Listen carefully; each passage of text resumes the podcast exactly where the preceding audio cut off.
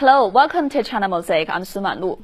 Big stomach binge eating live streams have become popular around the world, but now they're going out of fashion in China. This change can be attributed to China's latest push to reduce food waste.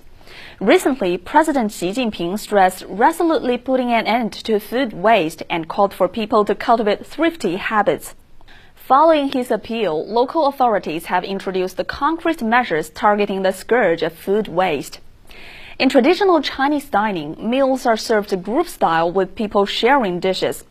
Catering associations in cities such as Wuhan and Guangzhou recently called on restaurants to encourage N-1 ordering. For example, a group of 10 would start by ordering dishes for only 9 people. If not enough, they could order more later. The Wuhan Catering Association also proposed offering half-size and smaller portions to small groups of diners. Many provinces and cities urged restaurants to give proper reminders on ordering dishes and to redesign menus through practices such as serving smaller portions. This is not the first time that China has promoted thrift and curbed food waste. In 2013, China launched an empty plate campaign calling on its people to cherish food by not wasting anything on the dining table. China boasts several thousand years of agricultural development. As the Chinese saying goes, to the people, food is heaven. Since ancient times, food supply has been considered as the foundation of the people's well-being and national development.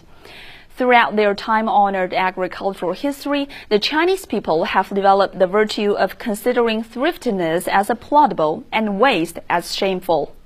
According to UN, today some 821 million people go to bed hungry every night all around the world. The coronavirus pandemic and extreme weather events of 2020 are estimated to push an additional 130 million people to the brink of starvation.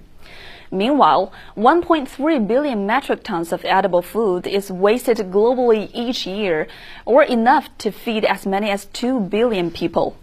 In terms of food supply, China has become completely self-sufficient in grain and basically self-sufficient in cereal production. Its capacity for food security is above the international warning line. However, the country has always maintained a sense of crisis when it comes to food security. China is promoting thriftiness and enhancing legislation and supervision in order to reduce waste during food production and consumption. Moreover, focusing on grain production, the country ensures that its arable land area does not fall below the minimum requirement and adopts new technologies to develop efficient agriculture. In this way, China feeds 22% of the world's population with only 7% of the planet's arable land. The country attaches great importance to food security, taking measures to increase production and reduce waste. All these efforts, which demonstrate China's long-term respect for the land and nature, are aimed at realizing humanity's sustainable development in the future. Thank you for watching.